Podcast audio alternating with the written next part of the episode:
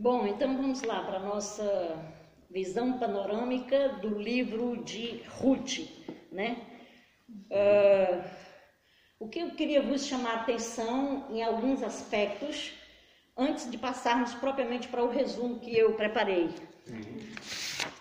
Uh, desculpa aqui.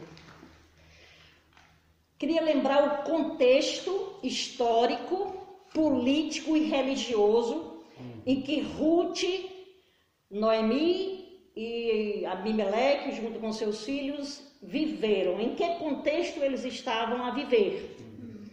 Os irmãos lembram do panorama da realidade durante o tempo dos juízes.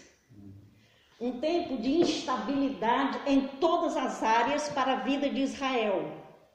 Havia conflitos, guerrilhas, idolatria grotesca, crise financeira, ausência de uma liderança carismática, temente a Deus, tanto na área política como no sacerdócio, né? Então, essa fome que Elimeleque e sua família enfrenta, eles estão nesse contexto histórico, político e religioso do tempo dos juízes. Uh, se nós quatro que estamos aqui, né, nós cinco que lemos o livro de Ruth, se nós tivéssemos que, numa frase, resumir, dizer o propósito do livro, porque Deus colocou esse livro de Ruth na Bíblia? Numa frase apenas, não é. Não vamos perder muito tempo estar tá gravando aqui. Então, numa frase, qual seria o propósito do livro de Ruth, na sua opinião?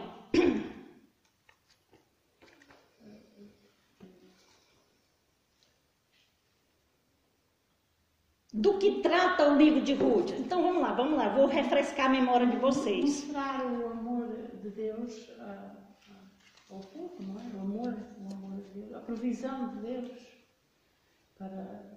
O que mais? Mostrar o amor de Deus, a provisão de Deus, o que mais? No livro de Ruth. Por que estaria registrado aqui? O livro de Ruth é um livro inspirado? Sim, sem dúvidas. Há algum propósito divino quando eu me propus a dar este, este resumo, né, essa visão panorâmica dos livros, é, era exatamente com receio de que nós, ao fazermos a leitura, capítulo a capítulo por semana, nós perdêssemos de vista aquilo que é essencial, que Deus queria que nós aprendêssemos, como ela orou aqui, né? Então, o propósito central do livro de Ruth, de Ruth é nos mostrar como uma gentia, uma rapariga pagã, torna-se ilustre, importante, a ponto de ser mencionada na genealogia de Jesus. Como uma rapariga, como uma mulher gentia se converteu em um dos antepassados de Jesus. Esse é o propósito do livro de, de Ruth, tá bem? E... É uma palavra fidelidade. Uma palavra. Fieldade, fidelidade. Então, o propósito é mostrar como uma gentia se tornou antepassada de Jesus. Agora, por que ela se tornou uma das virtudes que eu creio que Deus tenha elevado Ruth a esse nível, tenha sido a fidelidade dela. Tá bem? Então, do que trata o livro de Ruth? O livro de Ruth menciona o drama de uma família. Começa já nos primeiros capítulos o drama de uma família. Elimeleque com a esposa, os dois filhos, né? Que vão em busca de pão na terra de Moabe. Uh, e nós vimos que Moabe era inimigo de Israel. Mas é lá que Elimeleque vai tentar fugir do drama em que ele vivia, não é isso? E se nós observarmos, os dramas que nós enfrentamos hoje são bem semelhantes ao que Elimelech estava enfrentando. Crise financeira, doença, casamentos mistos, o problema da imigração, fome, né? Então, de uma maneira geral, o livro trata desse drama familiar. E o livro ressalta as virtudes desta moabita, Ruth, né? Que uh, demonstra o seu amor fraternal. Então, muitas pessoas dizem que o livro de Ruth é a história de amor, né? Entre essas duas senhoras pobres, viúvas, desamparadas, a história de amor fraternal. Então, Ruth, a Moabita, se converte não apenas à sogra dela, se converte ao Deus da sogra dela, se converte ao povo da sogra dela, né? E nesse, nesse contexto, é, ela é exaltada em suas virtudes. Uma outra coisa que nós não podemos perder de vista é que uh, a mensagem contida no livro de Ruth representa uh, a inclusão do povo pagão no plano de redenção de Deus. Isso é uma coisa importante que nós não podemos perder de vista. Então, essa mensagem de que as nações gentílicas estão incluídas no plano de redenção. Isso está retratado no livro de Ruth. O casamento de Ruth com Boaz é um protótipo da união dos judeus e os gentios em uma única igreja, a igreja do Senhor Jesus. Então, essas coisas são importantes e não podemos perder de vista ao lermos o livro, né? Então, vamos passar aqui para o nosso resumo.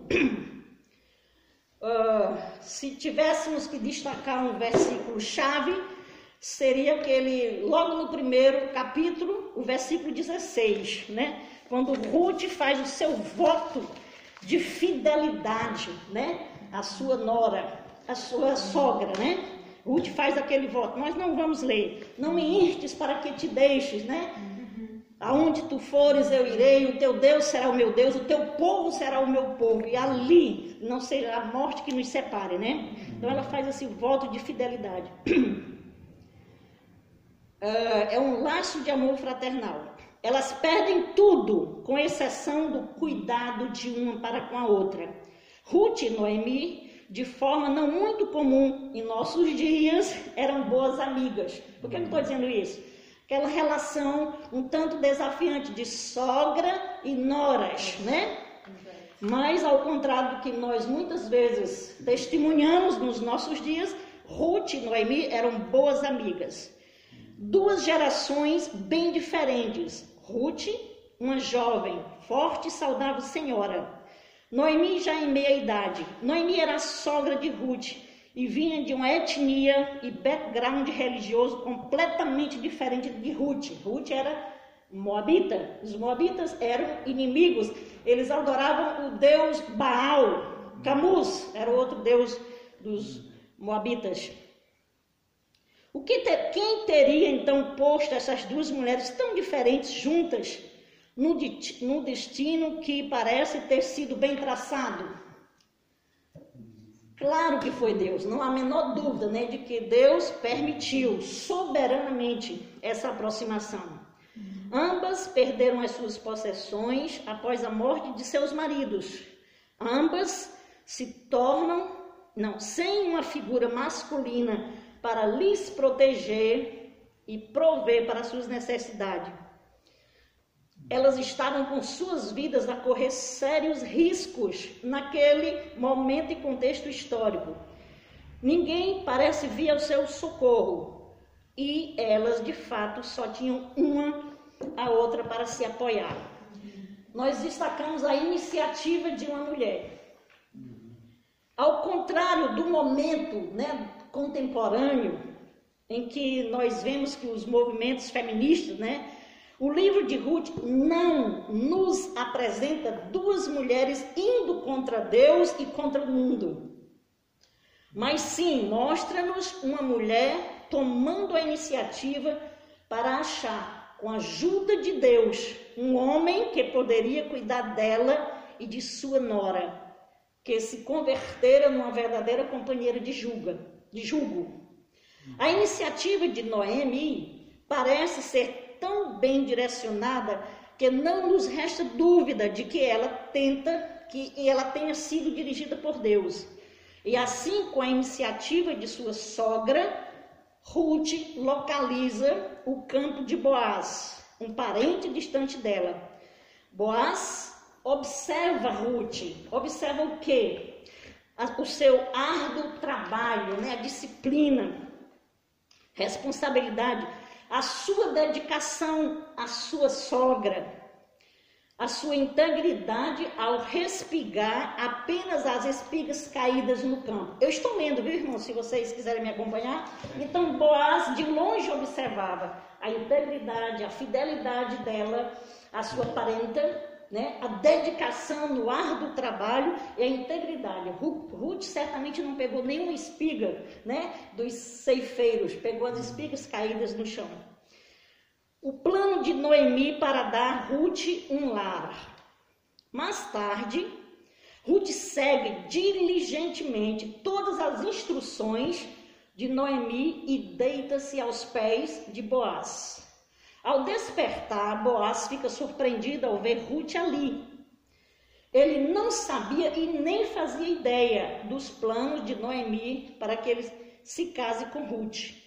Preocupado com a sua reputação e a de Ruth, Boaz apressa-se em fazer os arranjos legais para que este casamento seja realizado. A sociedade daquela época fora estruturada por Deus de tal maneira que homens é, ricos, né, como Boaz, numa posição financeira privilegiada, era encorajado a prover para os necessitados. A lei para os agricultores e fazendeiros no Velho Testamento mandava que durante a colheita do grão nos campos, os colhedores não apanhassem as espigas que caíam no chão, para que os pobres e necessitados viessem e viessem colhessem isto para terem as suas necessidades supridas.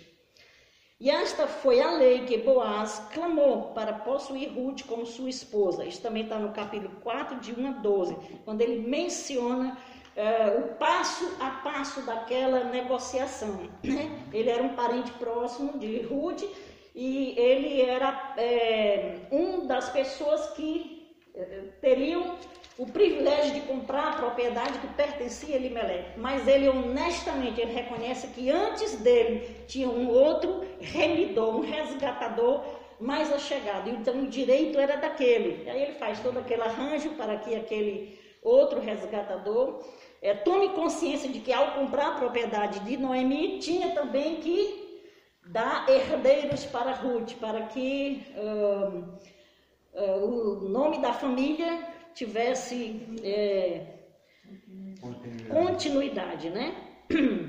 A presença invisível de Deus no livro de Ruth. Será que é invisível mesmo? Será que claramente nós não vemos Noemi sendo guiada, Ruth se submetendo, né? É, por detrás da bonita história de Ruth, podemos ver a invisível presença de Deus como o seu ajudador. Deus não intervém é, cadê? Deus não intervém no desenrolar dos eventos e acontecimentos que vemos no livro. Como em alguns livros, né? Nós vemos profetas se levantando e dizendo, assim diz o Senhor. Então nós não vemos essa intervenção declarada e aberta de Deus no desenrolar do passo a passo da, da vida de Noemi e de Ruth. Mas sem dúvida, ao ler o livro, né? nós entendemos que o curso da vida segue em obediência à soberania e à direção de Deus. Foi Deus quem impulsionou Ruth a jurar o seu amor e companheirismo para Noemi. Da mesma forma que foi ele também que impulsionou e direcionou Noemi a levar Ruth para os campos de Boaz. Novamente, foi a lei de Deus que orientou e possibilitou o casamento de Ruth com Boaz. E finalmente foi Deus que lhes abençoou com um filho em quem a mãe, o pai, o avô encontraram grande satisfação. Os últimos versículos de Ruth, né, mostram-nos que os planos de Deus vão para muito além de resolver os problemas pessoais imediatos de Ruth e Noemi. Quando eu perguntei para vocês, numa frase, qual seria o propósito? A irmã Fernanda disse, não prover, cuidar, o amor, né? Mas é muito mais do que suprir a necessidade pessoal daquelas duas viúvas. Deus estava vendo à frente gerações futuras. Deus estava vendo à frente o que ele queria ministrar através dessa gentia, né? E Deus via gerações futuras. Então Deus não estava apenas interessado em prover pão e peixe, bacalhau, azeite para Noemi e Ruth. Deus estava vendo o seu plano de redenção para nós, né? Ruth era descendente dos Moabitas, inimigos declarados de Israel. No entanto, Deus não somente a aceita em sua família, mas honra, a ponto de permitir que de sua linhagem venha o maior rei de Israel, pois o neto de Ruth nada mais é do que o grande rei Davi. E da linhagem de Davi veio o Messias, o nosso Senhor. E assim, para todos aqueles que naquela altura e ainda hoje pensavam que o amor de Deus se limitava aos israelitas, enganaram-se. Porque a vida e participação de Ruth no plano redentor da humanidade figura como uma clara contradição neste sentido. Há espaço para os pagãos no reino de Deus, há espaço para os hindus, há espaço para os muçulmanos, há espaço para os budistas, há espaço para os espíritas, para os animistas, para os pagãos. Há espaço para toda essa gente. Mulher samaritana. Ao se converter, exatamente estarão unidos em uma única igreja, a Igreja de Jesus Cristo, cuidando dos pobres. O Antigo Testamento mostra-nos várias passagens com programas de assistência para o pobre. Deus é lindo, né? Deus é maravilhoso. Não esquece de ninguém. Os seus olhos varrem toda a terra e está atento a todas as necessidades. Uma dessas iniciativas né, de assistência para o necessitado uh, são mostradas aqui no livro de Ruth. Reflete deliberadamente o mandamento de Deus para que durante a colheita fosse deixado no chão alguns trigos, para que os pobres pudessem colher. E assim os pobres em Israel não precisariam mendigar, mas trabalhariam, viu? Eles teriam que ir ao campo e colher as espigas uh, caídas, né? Para a sua própria manutenção, como vemos Ruth fazer. Vemos também isso em Levítico 19, 9 e 10.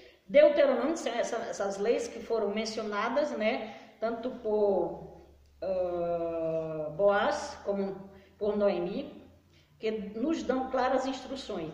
Se lermos também Deuteronômio 25, 5 a 10, iremos relembrar e entender melhor o pano de fundo para os casamentos cuja viúva ficara sem filhos e as responsabilidades em relação aos membros da sua família. O remidor, o resgatador, né, demonstra-nos a explicação completa das responsabilidades e direitos deste em relação à viúva, incluindo o direito de administrar as suas propriedades. Que lições nós podemos aprender com o livro de Ruth? Ora, já mencionamos muitas, né? Assim, ao ler este livro, devemos guardar em mente que uh, devemos ter especial atenção sobre o amor fraternal de Ruth e sua sogra Noemi. Este amor consciente do preço a ser pago para ser evidenciado é o pano de fundo de toda a mensagem do livro. Veja, quando Ruth é, é, decidiu fazer aquele voto de fidelidade à sua a sua sogra, né? É, aquilo ganhou o coração dos israelitas. Ela foi inserida, ela foi aceita, acima de tudo, por causa dessa conversão dela.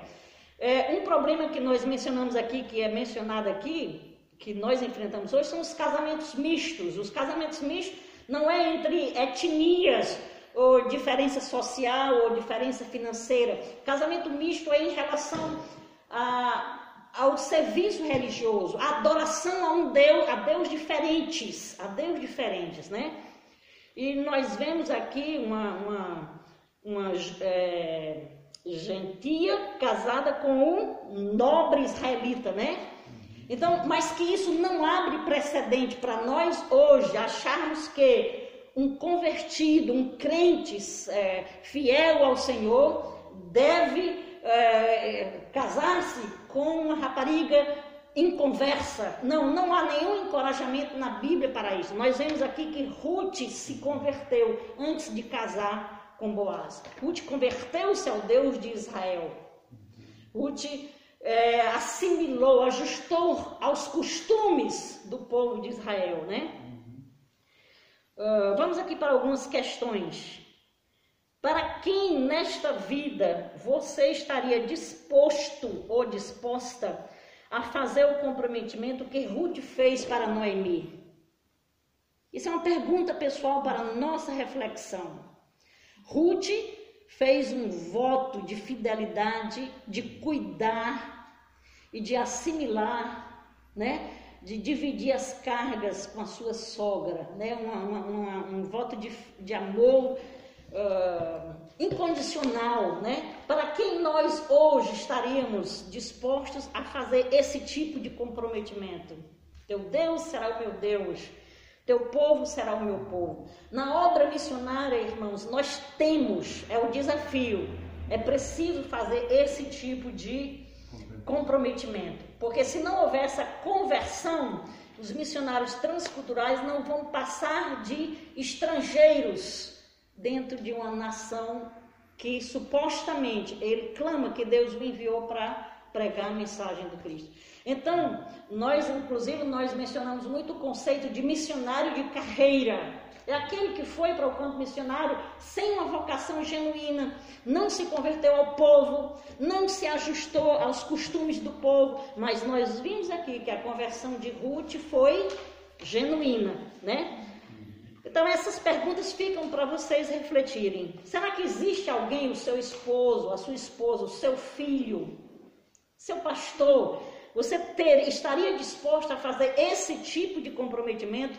Irmãos, eu escrevi recente no meu Facebook uh, um, um, artigo sobre estar disposto a ajudar. E eu mencionei, quando você diz, decide ajudar alguém, esteja consciente do preço a pagar. Ruth teve que esquecer os seus deuses. Ruth teve que deixar a terra paterna, né? A morada, o seu povo, seus familiares, deixou para lá e teve uma conversão genuína.